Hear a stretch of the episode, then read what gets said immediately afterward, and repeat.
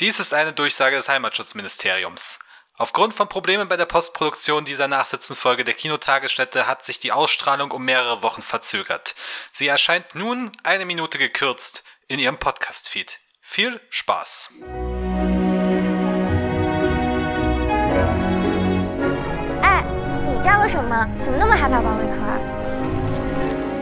Und damit herzlich willkommen zum neuen Nachsitzen hier bei der Kinotagesstätte. Wir sprechen heute über einen Film, der mehr oder minder Schlagzeilen gemacht hat vor einigen Jahren und jetzt endlich bei uns hier auch zu sehen ist bei Mobi, nämlich eine Sekunde, eine chinesische Produktion. Und zur Seite steht mir dabei der gute Marius. Hallo Marius. Ja, Hallöchen, Tag, Tag. Wie geht's dir denn so? Ach, frag nicht. Man hört es an deiner Stimme, du bist noch nicht ganz auskuriert, aber alles für den Podcast, alles für den Hund. Unser Leben für den Dackel. So ist es. Eine Sekunde. Ein chinesischer Film. Äh, du warst durchaus angetan, als ich dir den vorgeschlagen hatte für eine Besprechung hier bei uns, oder? Ja, äh, bin ich immer, wenn es um chinesische Filme geht. Äh, ich mag diese Kultur und die Filmlandschaft sehr gerne. Ich habe selten einen schlichten Film aus China gesehen. Äh, der 800. äh, aber sonst habe ich tatsächlich äh, schon sehr gute Filme aus allen Jahrzehnten so ein bisschen mal mitbekommen. Und ja, die Filmlandschaft dort ist auf jeden Fall sehr interessant, ähnlich äh, zur koreanischen oder zur japanischen, also jetzt nicht was die Filme angeht, sondern vom Interessantheitsgrad her. Ja, mit hinzu kommt noch das Problem mit der Zensur, das immer wieder auftauchende und auch dieser Film ist nicht davon verschont geblieben, mutmaßlich. Ist nun bei uns hier bei Mubi zu sehen seit ein paar Wochen. Hat Mubi hat den hier äh, erst kurzzeitig ins Kino gebracht und dann ein, zwei Monate später bei sich auf der Streaming-Plattform veröffentlicht. Da haben wir ihn auch gesehen, nehme ich an. Du auch? Ja, ja, mein Boomi, genau. Ja, ja. Genau. Bei Boomi und. Bei Boomi. Das ist, das ist der, das ist Darknet-Version von Mubi. genau. Worum geht's? Ich fasse das noch mal kurz, fasse das mal kurz spoilerfrei zusammen vorab. Es geht um einen, also der Film spielt im China, nordwestlichen China, sehr ländlichen Raum der 70er Jahre am Ende der Kulturrevolution und es geht um einen Vagabunden, um einen äh, Mann, der dort durch die Wüste schleicht, äh, strebt, gespielt von Zhang Yi. Seine Figur heißt auch Zhang. Und er möchte in ein Dorf, wo ein Film vorgeführt wird, um mutmaßlich diesen Film zu sehen. So wirkt's am Anfang, kommt aber ein bisschen zu spät. Die Filmrollen sind schon wieder eingepackt und so plant er sich zum nächsten Dorf aufzumachen, wo dieser, wo diese Filmrollen hingebracht werden sollen, um dort am nächsten Tag gezeigt zu werden. Allerdings gibt's ein junges Mädchen, was eine dieser Filmrollen stiehlt und er ist hier quasi auf den Spuren, er luchste diesen Film wieder ab oder diese Filmrolle wieder ab, will, will sie in das nächste Dorf bringen um, wie sich dann herausstellt, die Wochenschau eigentlich zu sehen. Nicht unbedingt den Film, sondern die Wochenschau, die davor gezeigt wird. Ne? Wir kennen das noch aus alten Zeiten, da lief vor dem Hauptfilm noch so eine, so eine schnelle Nachrichtensendung. Auch hier in Deutschland war das ja noch vor der Erfindung des TVs ganz üblich und mit Sicherheit auch in den USA. Und erst recht dort im ländlichen Raum ist das relevant, damit die Menschen irgendwie an Informationen kommen, auch wenn die natürlich schön durch den Propagandafilter durchlaufen, was da gezeigt wird. Unsere spoilerfreie Meinung vorab, Marius, wie fandest du denn diesen Film? Äh, den fand ich äh, sehr schön vom Prinzip. Also der Film an sich hat mir sehr gut gefallen. Sagen wir es mal so. Der hat schon angefangen mit diesem typischen du wirst irgendwo reingeworfen. Ne? Die Geschichte beginnt irgendwo im Nirgendwo. Du kennst keine Charaktere, du kennst keine Namen, du hast keine Ahnung von irgendwas, du weißt ungefähr die Zeit, du weißt das Land, Ende. Und äh, wenn du jetzt in der Gesch Geschichte von China jetzt auch nicht so bewandert bist wie, wie ich, dann hilft dir das auch nicht wirklich viel. Da deswegen, ähm, und ich liebe ja solche Filme, wo du einfach reingeworfen wirst und dann äh, läuft die Geschichte halt vor sich hin und du musst dir durch Informationshappen, die immer wieder reingestreut werden, das Puzzle selber zusammen puzzeln, bevor dann irgendwann du ein ganzes zusammen hast und dann kann eigentlich die eigentliche Geschichte erst beginnen, so im zweiten Drittel oder so ungefähr.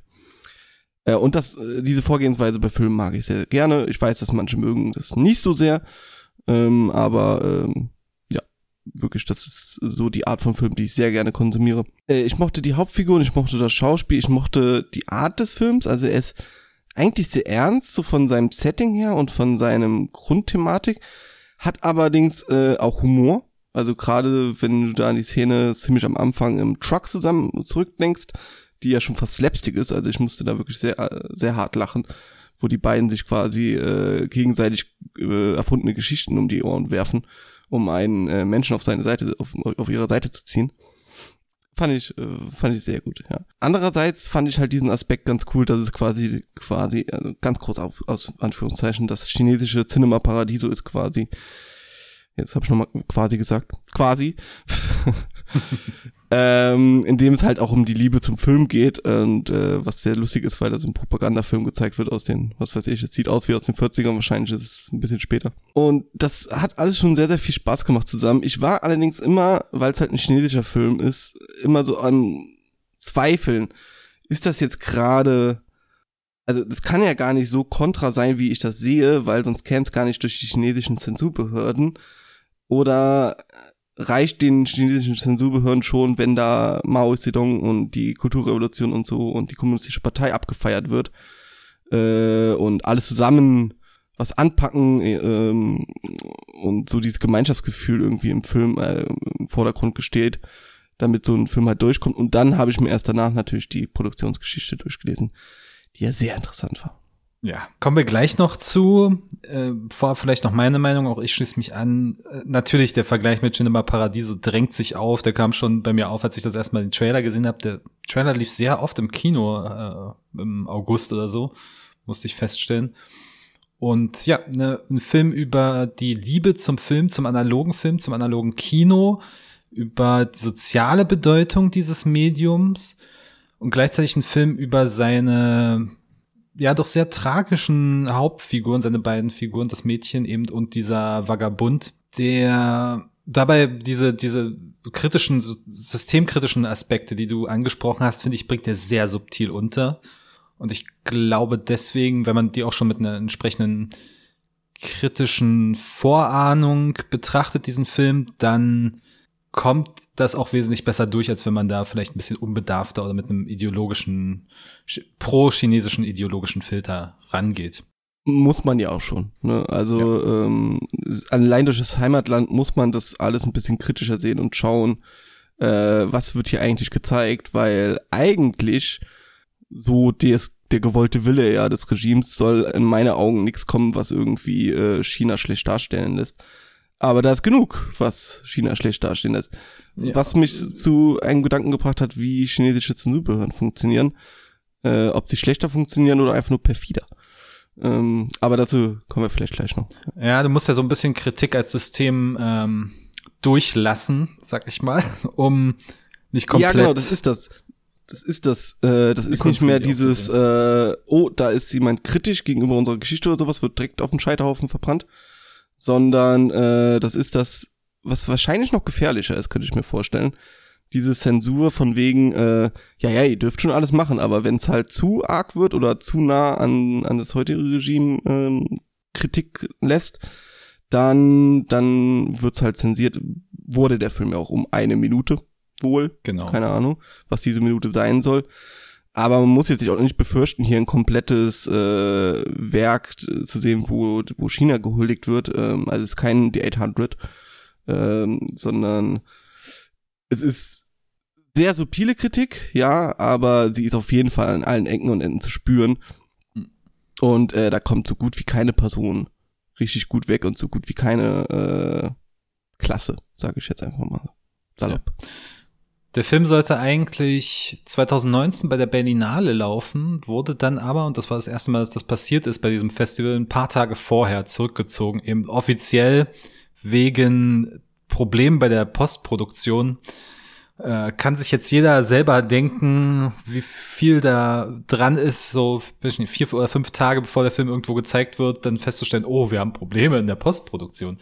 Und das noch ähm, öfter vorkam danach. Ja, ja. Dann äh, gab es noch diverse Nachdrehs und sollte dann noch mal bei einem Filmfestival laufen, ist dann aber wieder dort abgesagt worden. Und dann, ich weiß gar nicht, wo er uraufgeführt wurde, dann tatsächlich, aber jedenfalls ist er dann hier zumindest in Europa oder in Deutschland beim Mubi, wie gesagt, gelandet und ist dort seit September, glaube ich, zu sehen ungefähr. Ja, und das ist auch erstaunlich in dem Sinne, weil wenn man sich einen Regisseur anschaut, ich glaube, ich noch gar nicht mhm. gesagt, Sang Yimou heißt der gute Mann. Genau, danke, dass du es aussprechen musst. Da staunt man erstmal, was er eigentlich noch so für Filme gemacht hat. Ne? Ja, auf jeden Fall. House of the Flying Daggers hat er gemacht, äh, Hero hat er gemacht, ne? Die Olympischen mhm. Sommerspiele hat er gemacht. The Great Wall hat er gemacht. Ja, und The Great Wall hat er gemacht. Ja, äh, das ist so ein bisschen der Schande, aber, ich, aber, aber eben auch, aber eben auch viele Arthouse-Produktionen, ne, die man, wir schauen jetzt so über seine Liste hier drüber mit, ja, was ist denn das, vielleicht 20 Filme, die er gedreht hat oder so. Und da sind auch schon einige Arthouse-Produktionen drin.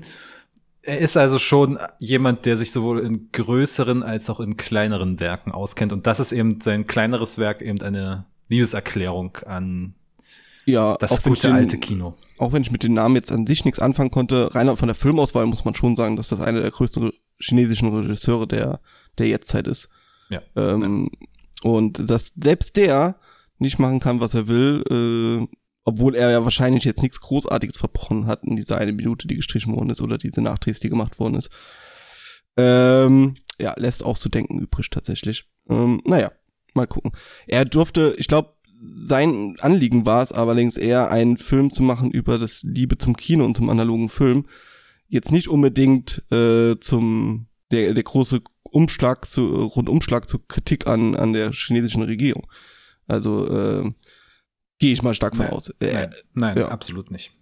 Da, und, ähm, aber die findet sich trotzdem, aber die findet sich eben trotzdem drin, so ein bisschen. Allein also, die Zeit, natürlich, wo spielt. Ja. Genau, genau. Also man muss es aber auch im Kontext dieser Zeit sehen. Aber schon, das fängt schon so schön damit an, dass so ungefähr nach einem Drittel kommen wir dann in die, in die Stadt, wo sich dann de, der größte Teil des Films abspielt, eben ins zweite Dorf. Und dort kommt der, der Film an und eine dieser Filmrollen ist auf mysteriöse Weise auf einem Ochsenkarren gelandet. Ähm, ist, die Dose ist aufgegangen und der ganze Film hängt hinten raus. Ist quasi kilometerweit durch den Dreck gezogen worden. Und das ist eben genau die Rolle, die unser Protagonist sehen möchte, weil es ist die Nachrichtensendung. Und ich glaube, jetzt können wir so langsam auch in den Spoiler-Teil reingehen, ne? obwohl das jetzt nicht der massive Spoiler ist. Er möchte diese Nachrichtenrolle eben sehen, weil dort seine Tochter wohl zu sehen ist und er sie seit Jahren nicht gesehen hat, weil er in einem Arbeitslager ja, Zwangsarbeiten verrichten muss und geflohen ist, um eben seine Tochter mal wieder zu sehen. Er hat keine Verbindung sonst zu seiner Familie. Und ihm wurde eben gesteckt, die ist auf dieser Nachrichtenrolle zu sehen.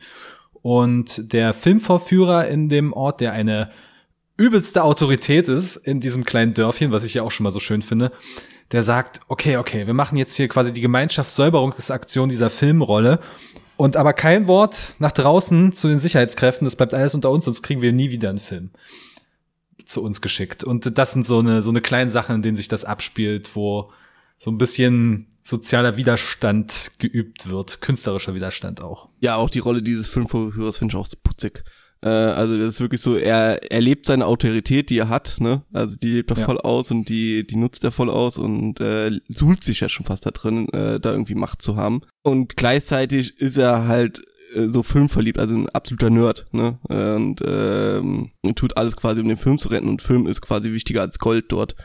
Ähm, was ich sehr schön finde, ja. Aber was ja auch, was ja auch so stimmt für die damalige Zeit, eben, dass die einzige Wissensvermittlung oder Entertainmentvermittlung gleichzeitig für dieses Dorf. Äh, ich meine, die Leute sagen es ja auch so. Ich glaube, zwei Filme standen zur Auswahl, die sie gucken könnten, äh, oder die irgendwie immer wieder im Wechsel laufen. Äh, heroische Söhne und Toch Töchter und mhm. Krieg zwischen Nord und Süd oder sowas. Also zwei Filme, wo du dir von Anfang an sagen kannst, das werden jetzt nicht die Meisterwerke der Geschichte sein äh, und ja, ja. die werden auch in eine bestimmte Richtung laufen. Und man äh, sieht ja dann auch, wie der Film vorgeführt wird und äh, also wirklich jeder, jeder noch so kleine Platz ist ausgefüllt. Selbst hinter der Leinwand sitzen Leute, um sich das noch anzugucken. Aber es ist halt einfach ne, der soziale Treffpunkt. Menschen kommen dort zusammen, um gemeinsam dieser Kultur zu frönen, um gemeinsam was zu erleben, aus ihrem Alltag auszubrechen. Und das ist das fängt der Film wirklich sehr schön ein. Ja, genau. Also auch diese Szenen da in diesem Film Palast, es ist eigentlich eine Halle, eine leere Halle, äh, sind auch echt schön gemacht. Also diese Massenszenen von den Menschen und wie die Stühle sich überschlagen und dieser Filmrolle aufgerollt wird und diese große Leinwand mit den Lautsprechern da hinten und dieses Gemeinschaftsprojekt, wo sich alle diesen Film sauber machen. Das, das ist, ist, schon ja, ziemlich schön. Das also, sind schon echt coole Bilder. Ja. Gerade bei dieser bei dieser Reinigungssequenz, also es sind ja mehrere Schritte, in denen das gemacht wird, erstmal grob mit Wasser überspülen, dann mit Reinigungsflüssig oder mit abgekochtem Wasser wird nochmal genau abgewaschen und da hast du dann auch so schöne Detailaufnahmen, wo jemand mit einem mit einem Lappen so schön langsam diese aufgehängte Filmrolle runterfährt. Und das ist doch, also da kriegt man doch als Filmfan feuchtes Höschen, oder? ja, ja, ich, ich weiß auf jeden Fall, was du meinst. Aber auch äh, diese Szenen in diesem Saal finde ich auch so geil. Es erinnert so an alte Filme, so aus den 70ern oder sowas, weißt du, wo irgendwie noch so ein bisschen einfach so Chaos an Menschen und da wurden in der Trekkinghalle und da wird halt ein, äh, eine Kamera drauf gehalten und die fängt diese Bilder ein. Und äh, dieses unchoreografierte irgendwie, wo jemand gesagt hat, lauft jetzt einfach mal in die Halle mit einem Stuhl in der Hand. So, das, das, das, das mag ich einfach, dieses äh, chaotisch dreckige, äh, aber gleichzeitig wollen alle einfach nur so diesen Film sehen. Äh, das, diese, das fand ich schön, wirklich. Kann man jetzt auch sehr viel reininterpretieren, wenn man möchte unbedingt. Ne? Also so dieses Gemeinschaftsgefühl der kommunistischen Partei wird dort gestärkt und das ist Propaganda.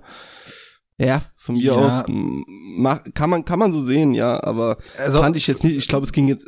Ich, ich würde sagen, es, ich will ihm da keine falsche Absicht unterstellen, sondern eher sagen, es ging wirklich um die Liebe zum Film und die die Leute zum Film pilgern und als äh, zum Kino pilgern. Ja, ja. ja. Und trotzdem finde ich so distanziert, wie er auf die Leinwand blickt. Also meines meiner Erinnerung nach gibt's nicht so wirklich die Großaufnahmen, ne, sondern es ist immer so ein kleines Stück entrückt von der Leinwand und noch die Menschen mitgezeigt quasi und deswegen geht dieser Film schon auf Distanz zu diesem Propagandafilm, der dort, Propagandakriegsfilm, der dort gezeigt wird. Und man muss so ein bisschen schmunzeln über die Unbeholfenheit der Dialoge, über diesen extremen Pathos, der dann da gemacht wird. Also da gibt's ja in einer der finalen Szenen äh, von diesem von dieser Filmvorführung gibt's einen Moment, in dem der Soldat auf dem Hügel thront und unter ihm kommen die Feinde an und er sagt, ja, letzte Chance, feuert auf meine Stellung. Aber nein, sie sind doch noch dort. Und tut es, tut es. Also, also die Opferbereitschaft, das wird schon, durch diese Distanzierung, finde ich, wird das schon ein bisschen ironisch fast gebrochen. So habe ich es zumindest selber wahrgenommen, dass ich das überhaupt nicht ernst nehmen kann. Ja, ja, also später singen die Leute auch so mit noch und das ist dann schon fast, äh, fast too much, ne? Also, dass ja. du es irgendwie ernst nehmen kannst. Wobei ich mir aber auch sagen würde, wenn du einen deutschen Film hast, zum Beispiel, der in den 40ern spielen soll und das gleiche Thema hat, oder einen amerikanischen Film in der gleichen Zeit oder einen japanischen Film, dann würde im Hintergrund wahrscheinlich auch genauso ein Pathos-Film laufen. Ne? Und äh, also eine Sekunde im Remake von den USA würde wahrscheinlich auch irgendwas im Hintergrund laufen, wo jemand äh, mit einer Handgranate da steht und sagt, America! Und alle Leute würden Yay rufen, ja. Und äh, die amerikanische Hymne mitsingen, ja. Und da wird keiner was sagen.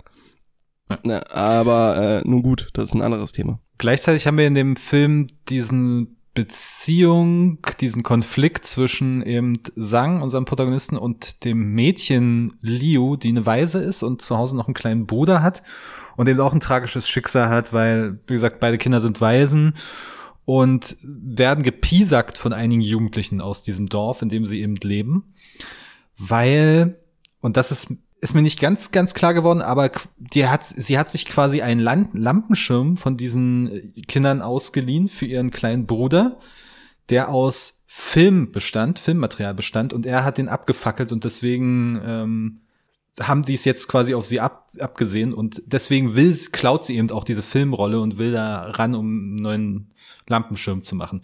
Und das ist so ein, so eigentlich so ein minimaler und sehr undenkbarer oder fast schwer vorstellbarer Konflikt, der dem zugrunde liegt. Und trotzdem zeigt das ja auch, wie was für prekären Lebenslagen die dort äh, stecken, die Menschen. Also wenn schon, wenn schon allein so ein Lampenschirm für so ein Problem sorgen kann, dann geht's denen nicht besonders gut, sag ich mal.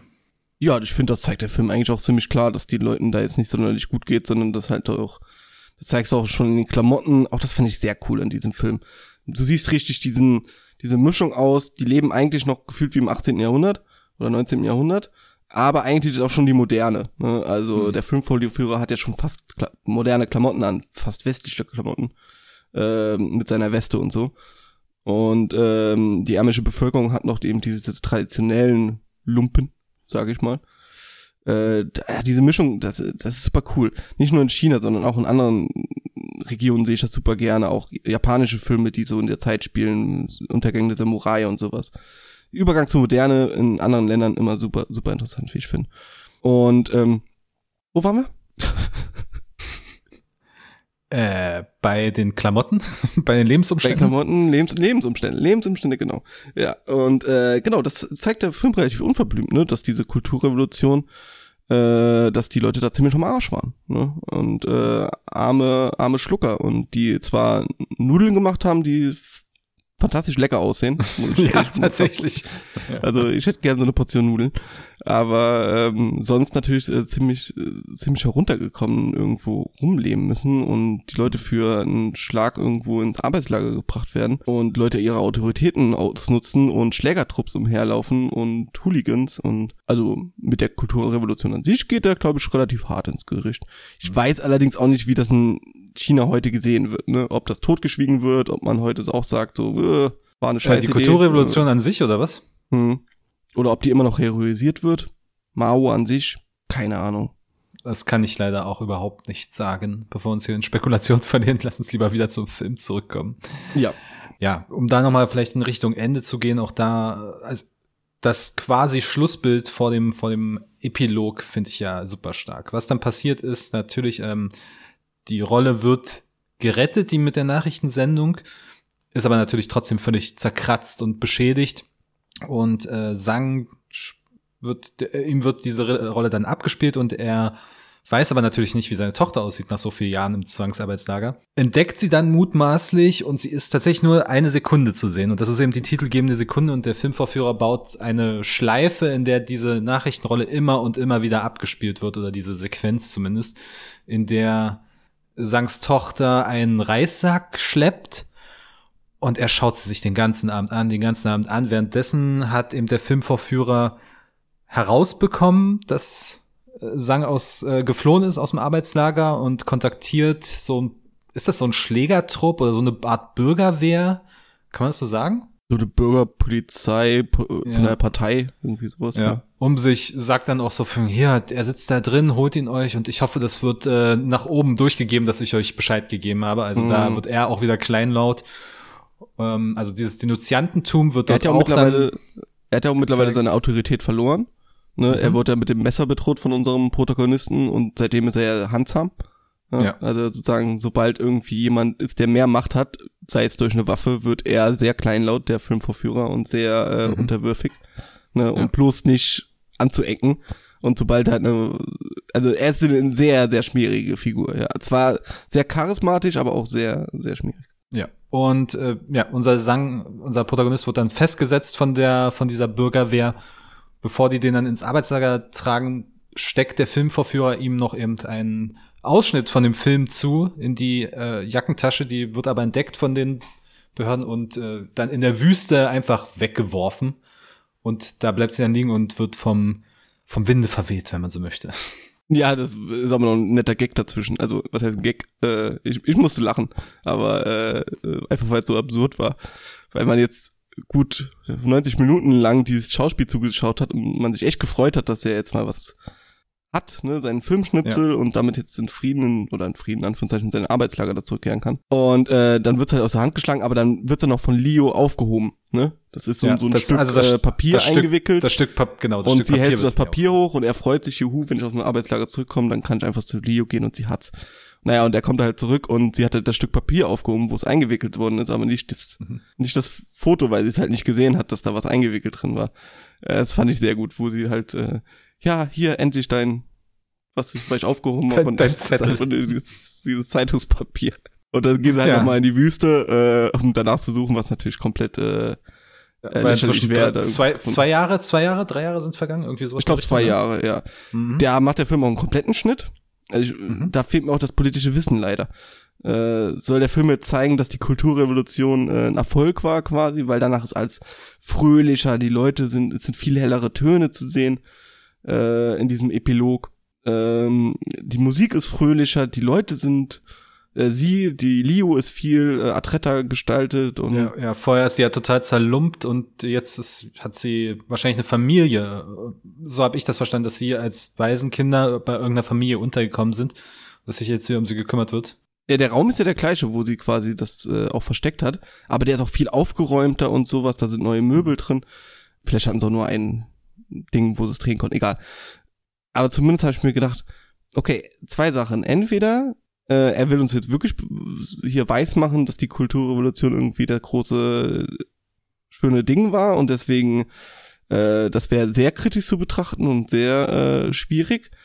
Ich weiß allerdings auch nicht, was die reale Geschichte ist, ob da Mao gestorben ist und äh, er quasi das irgendwie zeigen will, zu sagen hier, das war alles scheiße und als es dann vorbei war, dann wurde es erst das China, was was dann äh, on the rise war. Ja. Das kann man jetzt so oder so er, sehen. Er sagt ne? ja also, auch keine genauen Jahreszahlen, dass man das irgendwie äh, nochmal nachguckt. Genau, genau. Ähm, das, also man kann es so oder so sehen. Mir ist es gar nicht so aufgefallen, dass das jetzt irgendwie alles viel, viel besser ist. Nur, dass sich eben alles im Laufe dieser zwei Jahre doch ein bisschen oh, doch. gewandelt auch hat. die Leute haben keine Klumpen, äh, Lumpen mehr an und sowas. Die haben richtige Winterklamotten und sowas ohne Flicken und sowas. Also das. Okay, dann habe ich da, da habe ich da nicht genug drauf geachtet, beziehungsweise ich habe es einfach nicht so gesehen, weil für mich ist es in dem Moment auch einfach vielleicht der ganz normale Fortschritt gewesen, ne? dass sich so ein bisschen was bessert und während er zwei Jahre dort in dem Lager verbringt, verändert sich halt einfach einiges.